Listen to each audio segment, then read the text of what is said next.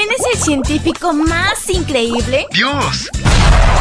Bienvenido a la matutina de adolescentes y prepara lápiz y papel. El increíble laboratorio de Dios.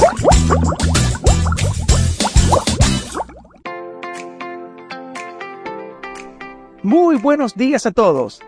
La matutina de hoy, 4 de enero, lleva por título Lo invisible que se puede ver. Y nuestro versículo de memoria se encuentra en Hebreos 11.1. Tener fe es tener la plena seguridad de recibir lo que se espera. Es estar convencidos de la realidad de cosas que no vemos. ¿Te has imaginado alguna vez cómo sería ser invisible durante unos segundos? El experimento de hoy puede convertir un objeto en invisible. Así es, has escuchado bien. Invisible.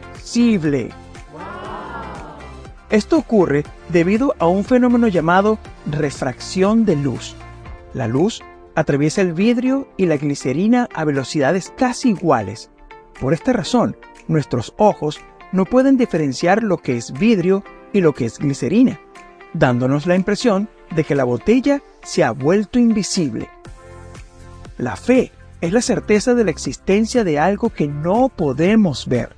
A menudo, en medio de las dificultades, oramos y podemos ver cómo las cosas se resuelven milagrosamente. Otras veces sentimos la presencia de Dios al orar, o leer la Biblia, o incluso al cantar un himno.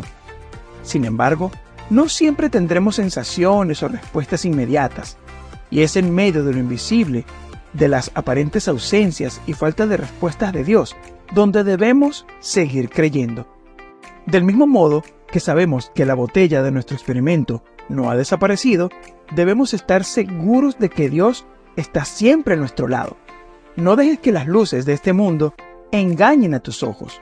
Ora y pídele a Dios que te ayude a encontrar evidencias diarias que fortalezcan tu fe, aún en medio de las cosas difíciles que tiene la vida. Mañana te espero para que sigamos conociendo el fascinante laboratorio de Dios. Fue divertido. Aprendimos sobre grandes personajes de la ciencia. Amistad, salud, creacionismo y mucho más. El increíble laboratorio de Dios. Esta fue una presentación de Canaan Seven Day Adventist Church y DR Ministries. Hasta la próxima.